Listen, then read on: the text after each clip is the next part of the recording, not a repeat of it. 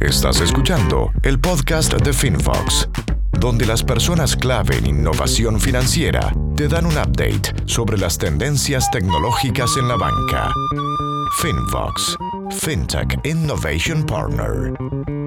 Bienvenido al episodio número 15 del podcast FinTech en Español. Hoy día conversamos con Daniel Medina, CEO de FinCon, FinCom es una firma radicada en México, especializada en prevención de delitos financieros y atienden a clientes de la industria financiera en distintos países del mundo. Daniel tiene 8 años de experiencia como consultor, conferencista e investigador en este tema y en esta entrevista nos cuenta qué deben hacer las fintech para prevenir que sus servicios sean utilizados con fines ilícitos.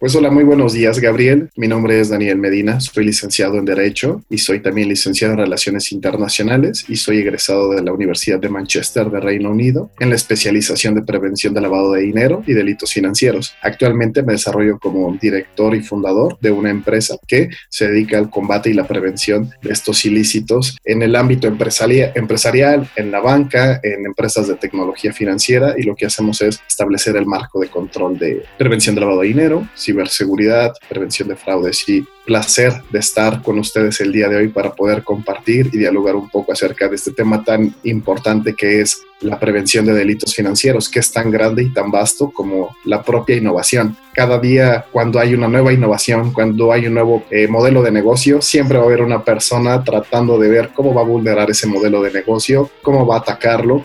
Y creo que hoy en día es parte crucial que vaya de la mano todo este emprendimiento junto con la efectiva protección de estos ilícitos. Entonces, placer de que me hayan invitado a este episodio y pues bueno, comencemos a platicar un poco acerca del tema. Buenísimo, gracias a ti Daniel. Para nosotros es un verdadero placer tener a, una persona con tu background en este tema. Es un tema que está en boga hace mucho tiempo y creo que por mucho tiempo más va a seguir en boga. Como dices tú, en la medida que, avanza la seguridad, avanza la, sofisticación eh, de las personas que se dedican a, hacer fraudes, así que eh, por lo pronto no, no, creemos que sea un tema que vaya a salir de los top 3 prioridades del mundo financiero, así que eh, para la gente que nos oye, tanto fintechs que se están empezando a meter en el mundo de tecnología asociado a, los servicios financieros, como a la gente que nos oye que ya trabaja en banca o en distintas entidades prestadoras de servicios financieros, pienso que van a obtener un tremendo valor de viste, van a poder resolver varias de sus dudas, para, para mi sorpresa, mucha de la gente que trabaja hoy día en banca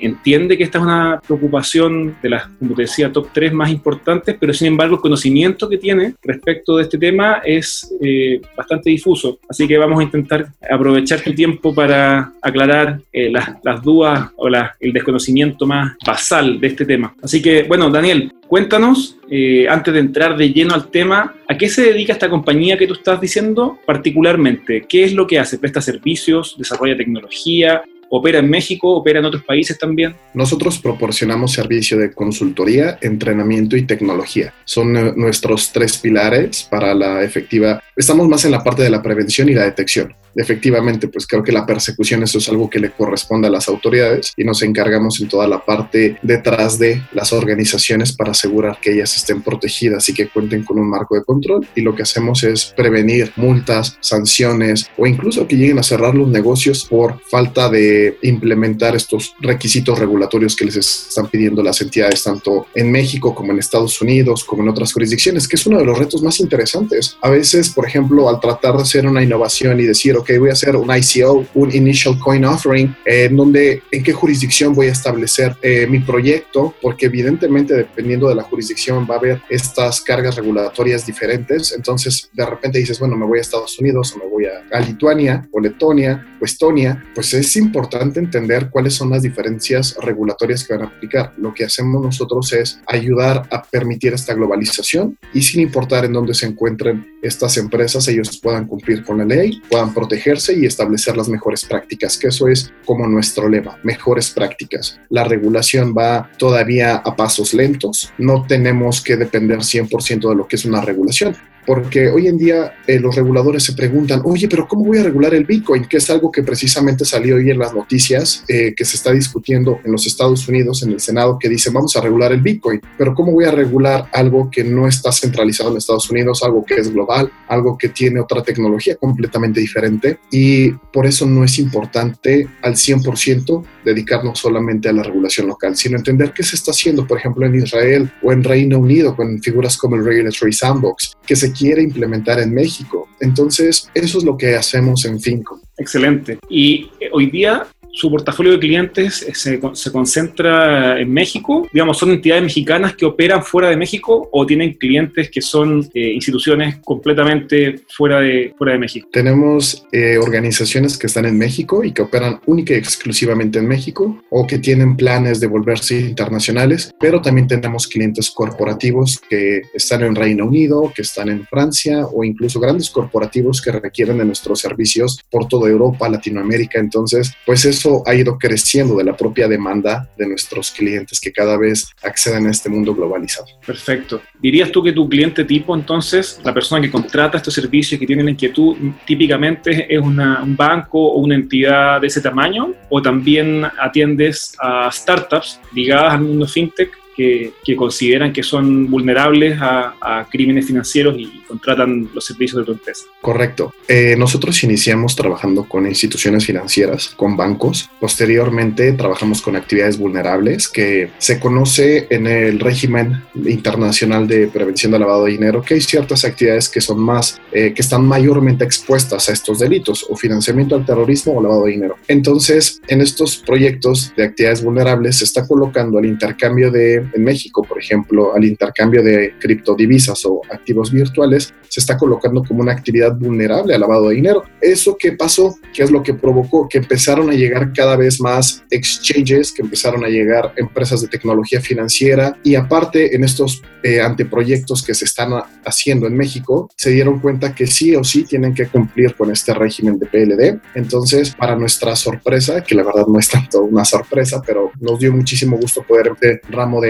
emprendimiento, este ramo de empresas fintech, para nosotros empezar a innovar también en el cumplimiento legal y en las prácticas eh, más elevadas a nivel internacional y creamos algo que es una autorregulación integral. La autorregulación es, bueno, Daniel, me dices que no hay regulación suficiente ni en Estados Unidos, ni en Reino Unido, ni en México, ¿qué hago entonces? Pues vamos a tomar un poco de las mejores prácticas y establecer un poco un marco de control. Entonces hoy atendemos a bancos, entidades vulnerables, empresas de tecnología financiera, exchanges de criptodivisas, eh, plataformas de fondeo colectivo, tarjetas de pago, de transferencia de transferencia electrónica, en fin. ¿Podrías contarnos cuáles son los principales crímenes financieros que ocurren o a los que está expuesto una entidad de estas características? Todas las organizaciones están expuestas a lo que es el lavado de dinero. Hay que entender un poco que este fenómeno ya está un poquito pasado de, moda el propio término de lavado de dinero. Creo que la idea de lavado te hace creer que es un proceso que requiere de determinadas etapas. La forma tradicional en la que se define el propio lavado de dinero te hace creer que es algo muy complejo. Y la verdad es que hoy en día ha evolucionado tanto este delito que no sabes en qué momento, pero al no tener controles efectivos, desde aceptar tal vez un pago en efectivo por tu casa o tal vez que venga una, un accionista y te diga, oye, fíjate que me encanta tu idea de negocio, quiero invertir en tu proyecto, pero te voy a hacer una aportación de capital de un millón de dólares, te la voy a hacer en efectivo. Entonces, obviamente lo primero que decimos es, wow, triunfó mi idea de negocio y aquí está el inversionista que tanto estaba buscando. El reto va a ser cómo empiezo a colocar este dinero en efectivo para mi modelo de negocio, porque me van a hacer preguntas, qué me va a decir el banco. Y es cuando entonces nos damos cuenta que el lavado de dinero está por todos lados. Entonces, ha sido uno de los principales riesgos. También podemos hablar acerca de temas de ataques cibernéticos. Grandes ideas de negocio se han venido abajo. No pensemos en los riesgos reputacionales que sufrió recientemente Uber, que bueno, realmente no son recientes los ataques cibernéticos de Uber, pero lo reconoció después de muchos años, de sí me robaron la información de mis clientes, ahora eso es un riesgo reputacional, pero bueno, de un riesgo reputacional puedes recuperarte, pero ¿qué pasa cuando ya tu propio exchange te,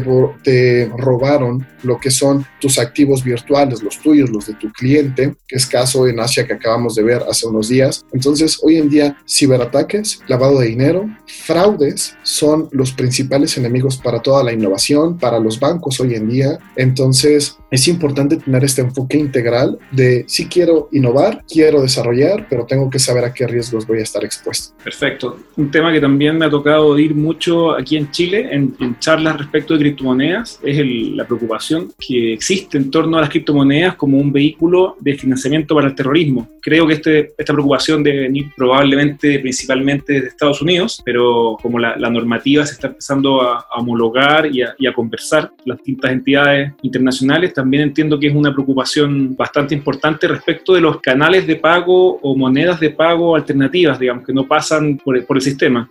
Gabriel, qué bueno que lo mencionas. En los reguladores se han casado con una idea. Evidentemente sí pasó un caso muy famoso en el cual criptodivisas como el Bitcoin eran utilizados para el financiamiento de actividades ilícitas como el terrorismo, como bien lo mencionas. Pero bueno, eh, hablamos acerca del caso del Silk Road, ¿no? Que hoy en día le vamos a llamar la dark web. Pero, ¿qué pasa? El regulador ya se quedó con la idea de que el Bitcoin es Silk Road. Lo que no entienden es que no había suficiente eh, regulación, no había ojos encima de esta cadena de bloques que es el blockchain, el que está detrás de la tecnología del Bitcoin. El regulador entonces se ha quedado con esta idea de que todo lo que existe detrás del Bitcoin es el Silk Road, el caso de lavado de dinero, donde podías comprar armas, podrías comprar droga.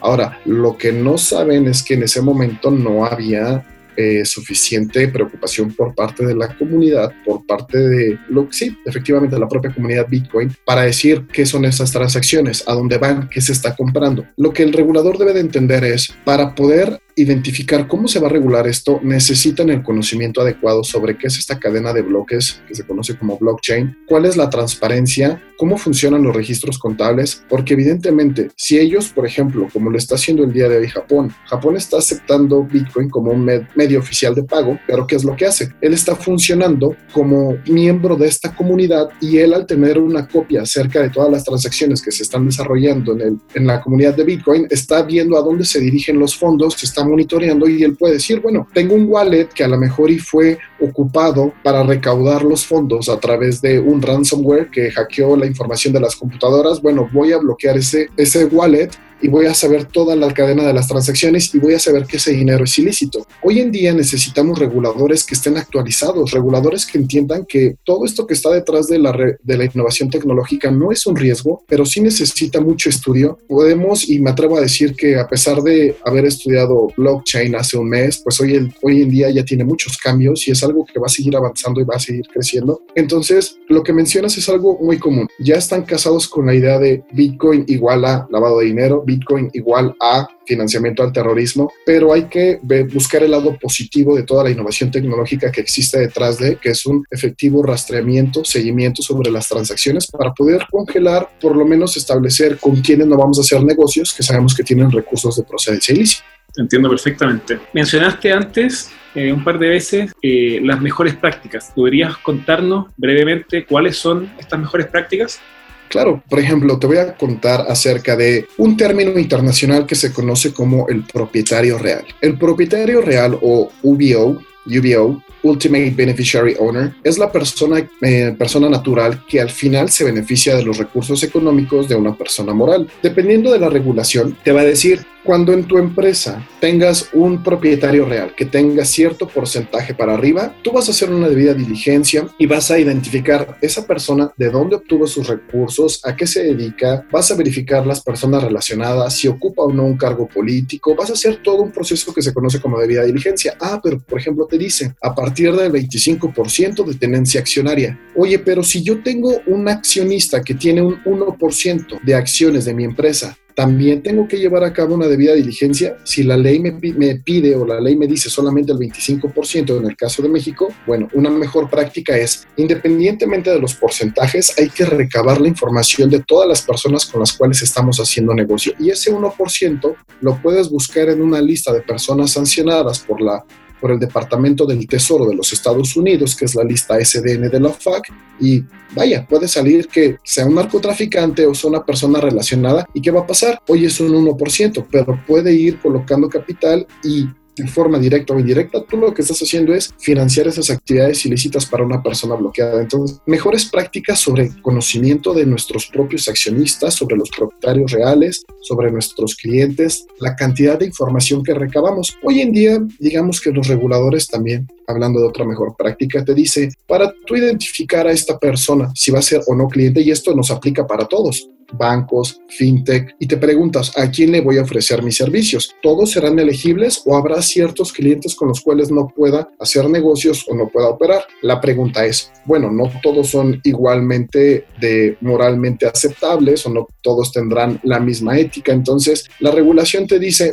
pide una o dos identificaciones, comprobante de domicilio, fuente de ingresos. Pero ¿qué te parece si vamos un poquito más allá de lo que nos pide la ley y establecemos mejores prácticas de por qué no lo buscas en redes sociales? ¿Por qué no haces una búsqueda de riesgo reputacional de esa persona? Tal vez ya lo buscaste en tu lista de personas prohibidas nacional, pero ¿por qué no vas y lo buscas en la Interpol? ¿O por qué no lo buscas en las sanciones del Reino Unido o de las Naciones Unidas o de OFAC? ¿O por qué no buscas a él y a sus relacionados? Y entonces empiezas a hacer un expediente muy robusto donde cuando viene un regulador y te dice cómo estás operando y cómo dictaminas a qué clientes escoges o no y les dices, ¡pum!, tengo mejores prácticas y todo este es el proceso que realizo, el propio regulador va a decir, vaya, ¿de dónde sacaste todo este procedimiento? Que sí, a lo mejor es una inversión de tiempo, pero al final esto nos va a arrojar muchísimas ganancias porque ya teniendo el tipo de cliente correcto, nos dedicaremos a hacer única y exclusivamente lo que nos gusta, que es el negocio. Entonces, esas mejores prácticas deben de ser identificadas en dónde se están llevando a cabo, en qué país, en qué jurisdicción,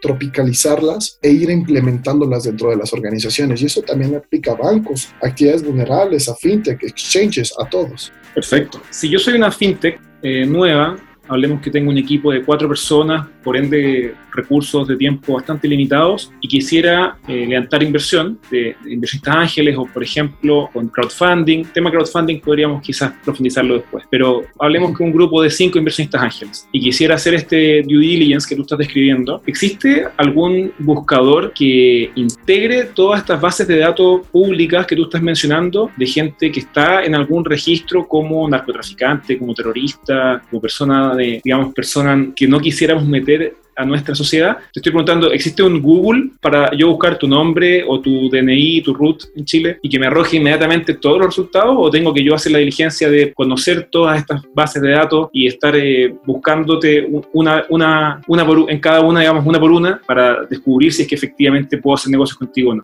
Las listas de sanciones, debido a la relevancia y la importancia que radica en cada una de ellas, permiten la interconectividad con bases de datos propias. Por ejemplo, la lista OFAC, la lista de las Naciones Unidas, vienen en archivos HTML, vienen en las guías de cómo se puede configurar para que cada vez que haya una actualización a esta lista de sanciones, tú lo que hagas inmediatamente es, al establecer una comunicación, tu sistema con el sistema del regulador, se actualicen, corras la base de datos y establezcas si tienes un posible match de esta persona Hoy en día, eh, nosotros como empresas de tecnología financiera, y tú dices, no soy una fintech, oye, pues ocupa tus propios recursos. Es decir, si tú buscas un proveedor, te va a salir carísimo y eres cuatro o cinco personas, entonces trata de optimizar estos recursos. Ahora, debes de entender que sí, efectivamente necesitas conocer en dónde está. La verdad es que es muy sencillo. Te metes a internet y buscas lista SDN o FAC y te aparece cómo están los diferentes tipos de archivo, cómo suscribirte, viene el FAC,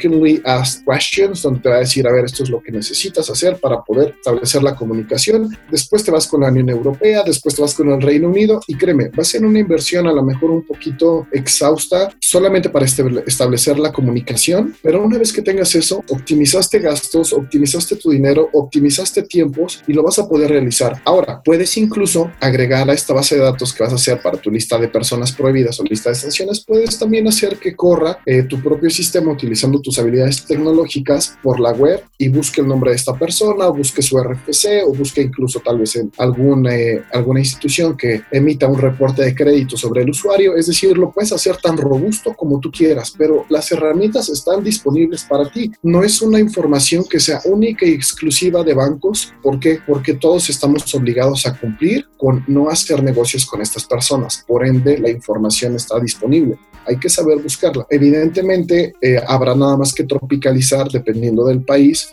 eh, en qué grado yo tengo que cerrar o no una cuenta, si es en dólares, pero estoy en Chile, pero estoy en Colombia, qué listas deben de obedecer, cuáles tienen mayores prioridades. Evidentemente, primero es la ley local, después vamos con los tratados que se ha suscrito la, la nación o el país con las Naciones Unidas y ahí vamos a ir aumentando esta. Si tú manejas dólares, te vas con Estados Unidos. Si manejas euro, vas con Unión Europea y así establecer este plan de trabajo para protegerte. Entonces, puedes hacerlo tú. Si realmente lo que nos ha pasado con las fintech es son personas talentosas, increíbles, inteligentes, programadores avanzados, full stack, ocupen ese talento para de paso hacer un sistema robusto en prevención de lavado de dinero y demás delitos financieros. Excelente. Y si es que yo me estoy financiando vía crowdfunding en que yo no conozco, a priori al menos, a las personas que están invirtiendo en mí. ¿Piensas tú que este, este trabajo de, de hacer este due diligence debería recaer en la plataforma de crowdfunding entonces?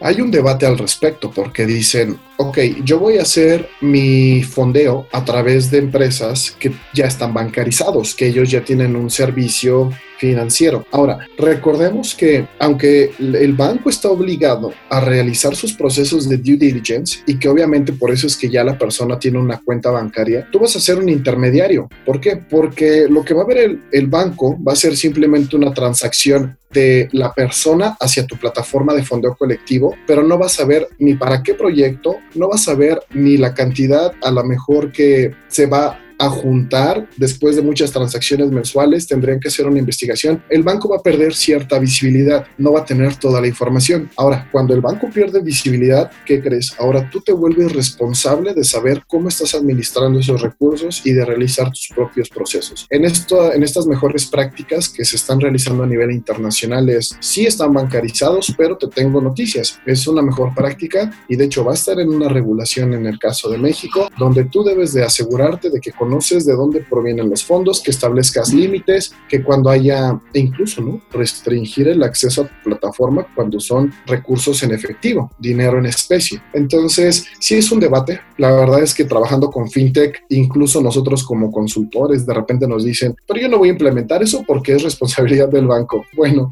al rato va a venir una multa, va a venir una sanción, entonces mejor trabaja desde ahorita en estas mejores prácticas. Entonces, sí es importante conocer nosotros propiamente eh, el origen de estos recursos. Hace, hace algunos episodios conversábamos sobre regulación financiera o regulación fintech y la persona entrevistada nos mencionaba que su consejo, ella también es asesora a startups fintech, su consejo era que mientras no exista la regulación que te obligue a hacer ciertos due diligence, lo hagas, los hagas de todas formas porque la regulación va a llegar tarde o temprano y, cuando eso ocurra es mejor estar, estar cumpliendo con, con normas que hoy día si bien se desconocen, se desconoce cuáles van cuáles van a ser, se pueden intuir porque son de bastante sentido común, como lo que dices tú, entender que si, están, estás intermediando dinero, bueno, el origen de ese dinero no, sea mal habido, cosas de ese, estilo. Algo que me gustaría agregar, Gabriel, a tu comentario es, eso es la magia de la autorregulación. La autorregulación no viene a un organismo, te impone qué es lo que debes de hacer, sino tú, incluso a través de estas mejores prácticas, llegas a un punto en donde robusteces a tu organización y donde incluso el regulador te dice, oye, tú vas a ser pionero en ayudarnos a regular a esta industria porque tú lo estás haciendo muy bien que es algo que está pasando eh, en México. Ven a ciertas empresas que se están regulando de forma increíble, adoptando mejores prácticas y dicen, oye, me gusta cómo lo estás haciendo tú, el costo que tuviste que pasar para poder implementar estas estrategias, pues hagamos que todos sigan tus pasos. Entonces, eso también es parte importante para nosotros. Y pues bueno, lo que te comentaba, los delitos financieros, vamos, es, es importante entender que al nosotros volvernos globales o hacer negocios internacionales, pues vamos a ser objeto de también embargos internacionales. Y este es un tema que incluso en los bancos es desconocido, donde tú tienes un banco corresponsal en Estados Unidos o haces transacciones en euros. Cada vez que hagas una conversión vas a pasar por diferentes regulaciones y leyes y pues vas a tener que obedecer listas de sanciones de esas entidades, vas a tener que obedecer sus regulaciones, cómo se regulan los bancos corresponsales allá. Más aparte, otro tema que también ha estado eh, fuertemente es, a veces no sabes qué tanta información privilegiada puedes tener dentro de tu organización. A lo mejor y te colocas o te encargas de hacer un real estate tech, que bueno, es un término que recientemente escuché que me encantó, ¿no? Voy a hacer una plataforma de fondo colectivo para financiar desarrollos inmobiliarios y se van a hacer a través de una empresa. ¿Qué voy a hacer? Ah, pues bueno, vamos a comprar o vamos a financiar a esta empresa, sus acciones en este momento están cotizando en tanto valor, el día de mañana que hagamos la adquisición, que hagamos el fondeo, que seamos socios, que seamos partners, las acciones de esta empresa van a subir muchísimo. Entonces, bueno, es una información confidencial que yo tengo. ¿Qué pasa si el día de hoy una persona que conoce esa información dice, bueno, compro muchas acciones para que el día de mañana que se coloque esta compra suban de precio y después las vendo y obtengo una ganancia? Entonces, el uso de información privilegiada, que son prácticas de abuso de mercado, también empiezan a cobrar mayor importancia en estas empresas de innovación por la información que a veces manejamos. Entonces,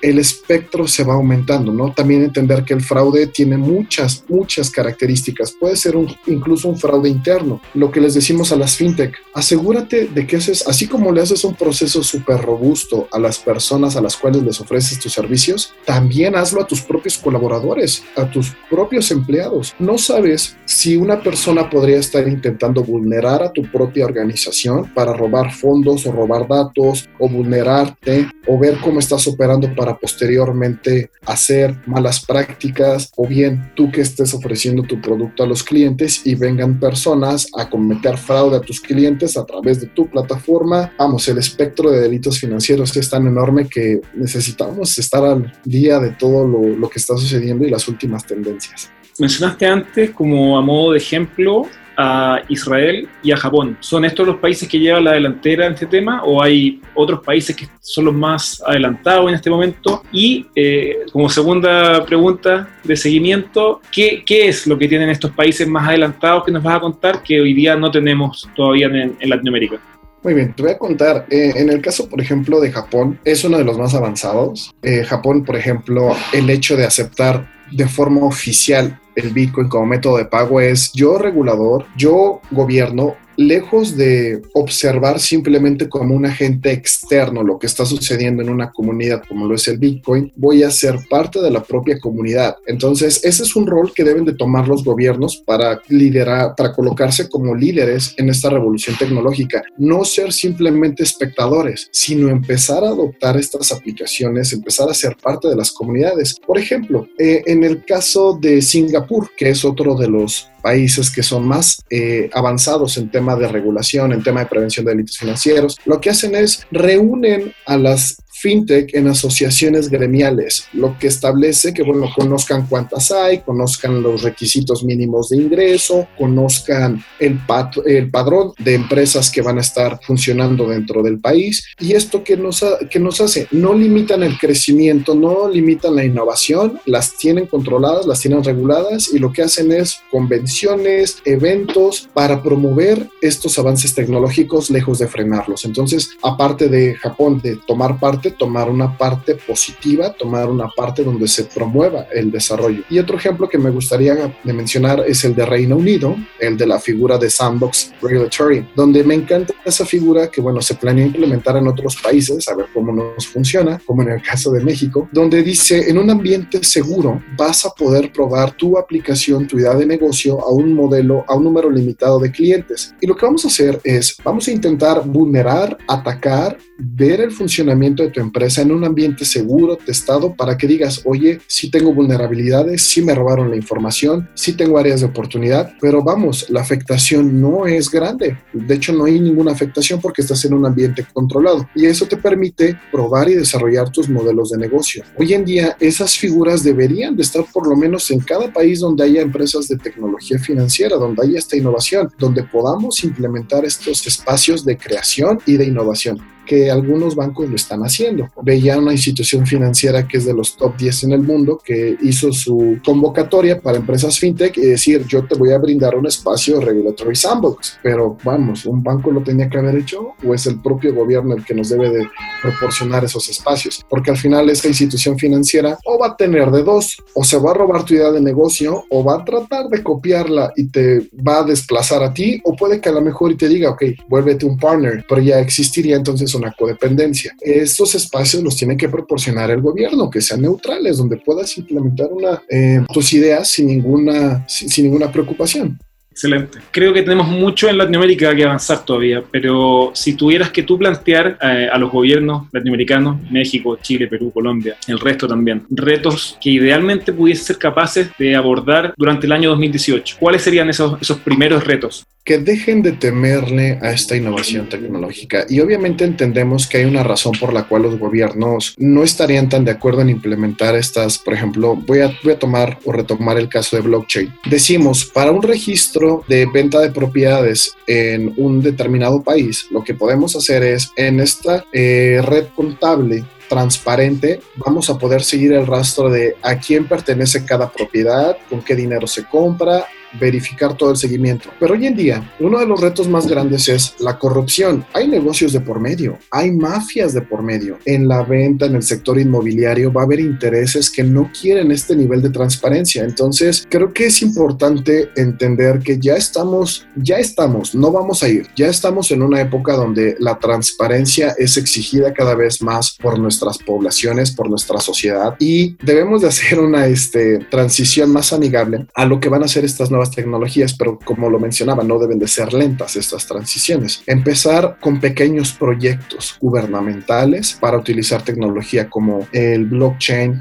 o empezar a, por ejemplo, algo que va a hacer el Banco de México es, voy a emitir qué criptodivisas sí voy a aceptar que se permita comercializar en México. No les voy a dar mi visto bueno, pero por lo menos voy a leer desde mi white paper, voy a saber qué es un white paper, voy a saber qué elementos debo de buscar en una initial coin offering, pero ya el gobierno se está metiendo en esos temas y los está buscando a los expertos que puedan traducir estos lenguajes. Entonces, los retos es, las nuevas tecnologías vienen a promover la inclusión financiera, no por eso hay lavado de de dinero en todos lados, así que no le tengan miedo. Hoy en día el sector fintech está consciente porque se ha visto esta tendencia a la alza de acercarse hacia los especialistas o hacia las empresas o hacia el propio gobierno y decir, si quiero regularme, si quiero una autorregulación, si quiero un régimen de prevención del lavado de dinero. Entonces, que tengan eso muy en claro. Dos, entender la tecnología que hay detrás de cada innovación. No puedes ser simplemente un espectador, tienes que meterte. Caso interesante de Venezuela, que, va, que lanzó su nuevo Petro, que va a ser su criptodivisa. Eso es, una, eso es un gran paso de un gobierno para decir, yo para saltarme un embargo económico de los Estados Unidos voy a acceder a esta red. Entonces, vamos, es un gran paso. Y otro también es entender que sí, a veces le tenemos miedo a la transparencia, la transparencia mata la corrupción, pero creo que es un gran paso para una mejor sociedad, mejores naciones, negocios transparentes, negocios más confiables, aplicaciones del blockchain en el comercio internacional, donde a través de contratos inteligentes puedes hacer la programación de la compra-venta en otro país, en China, donde ni siquiera hablas el idioma y puedes tener la seguridad de que tanto tu producto va a llegar como tú vas a recibir el pago. Entonces, empezar los gobiernos a implementar esto. Buenísimo. ¿Hay algún tema que no hayamos conversado que te parece importante o interesante conversar? Eh, ¿Algo que nos pudieras eh, contar de lo que se viene, eh, de cosas que tú estás viendo? Algo que nos va a pasar en el sector fintech para, para este año es, vamos a tener una regulación muy en pañales. Vamos a tener incluso regulación que podría estar al borde de matar el emprendimiento. ¿Por qué? Porque hemos operado y hemos hecho negocios y hemos creado mil empresas donde nunca pensamos en estos costos regulatorios o nunca pensamos en lo que teníamos que haber hecho desde un plan inicial de negocios, de sí voy a hacer una plataforma de fondo colectivo, pero debo de tomar en cuenta la procedencia de los recursos. Ahora, si ya llevas mucho tiempo operando así, es momento ya, sí o sí, de que empieces a hacer estos expedientes de las personas que te faltan, que empieces a ganarle un poco a la regulación, porque si no lo haces, cuando te llegue el momento de cumplir, no vas a tener ni cómo. Entonces, que están escuchando este podcast, que tengan entonces esto como una señal divina para decir, sí, ya era la señal que estaba esperando para acercarme a una autorregulación, para informarme, para leer, para acceder a estos sitios de Internet. Entonces, esta es su señal, empiecen a hacerlo ya de inmediato. Esta regulación que va a salir va a empezar en pañales y poco a poco se va a ir, eh, se va a ir robusteciendo porque van a copiar mucho lo que hacen en Estados Unidos. Y ahorita Estados Unidos, como lo platicábamos, está a punto de ver si se regula o no, cómo se regula el Bitcoin, cómo se regulan otras empresas de tecnología financiera y los gobiernos van a ir copiando esos modelos. Entonces, vayan aventajándose, vayan ganándole, vayan implementándolo y eso les permitirá tener un plan de negocio sustentable donde también contribuyen, colaboran al bienestar social. Las personas, las organizaciones criminales van a seguir dedicándose a sus actividades como el narcotráfico, como el secuestro, y ellos van a seguir dedicándose a eso mientras puedan hacer uso de ese dinero. Si sigue siendo una actividad tan rentable, siempre lo van a hacer. Hoy es el momento de empezar a cerrarle las puertas a esas personas para que cada vez sea más difícil acceder a un servicio financiero y al final es nuestra colaboración a la sociedad, nuestro pequeño granito de arena. Nos protegemos nosotros, protegemos a la sociedad, le echamos la mano al gobierno y cada vez tenemos sociedades que van a llegar a un nivel de Dinamarca, donde el nivel de corrupción está de verdad muy bajo, las oportunidades muy buenas, los salarios y eso es a lo que queremos y a lo que aspiramos todos los seres. Daniel, si es que alguna de las personas que nos oye se quiere comunicar contigo, ¿cuál sería la mejor forma de llegar a ti? Bueno, que nos sigan en las redes sociales de la, de la empresa, arroba fincom con doble C y mi Facebook, mi Twitter y todas mis redes personales, DNL Medina, y ahí me podrán contactar con toda confianza, cualquier pregunta, comentario. No hay una verdad absoluta sobre, sobre lo que estamos discutiendo el día de hoy y qué mejor que estar abiertos al aprendizaje, al conocimiento y actualizarnos. Entonces, con esa libertad de encontrarme en las redes sociales, contactarme a mí, a la empresa, estamos para servirles. Excelente, así que dejamos a todos invitados a seguir a Daniel, a hacerle las preguntas, intercambiar opiniones y a estar siguiendo el material que él publique respecto a ese tema, que por supuesto es bien dinámico y está siempre saliendo cosas nuevas, nuevos crímenes, nuevas maneras de prevenirlo. Así que eh, creo que es tarea de todos nosotros, la fintech y la gente que nos oye del mundo corporativo también, mantenerse al día, saber eh, cuáles son sus puntos flacos y, y estar buscando siempre maneras de robustecerse. Así que, mm, Daniel, muchísimas gracias. Gracias, Gabriel, a ti por invitarme a este increíble episodio y muchas gracias por, por el espacio. Igual invitarlos a todos los que nos escuchan a que se suscriban a Finbox, que sigan al pendiente de estos increíbles episodios y pues bueno, el punto es robustecernos como comunidad, lograr esta estrategia juntos, aliarnos tanto reguladores como emprendedores, desarrolladores y se va a hacer una comunidad que revolucione la forma de hacer negocios.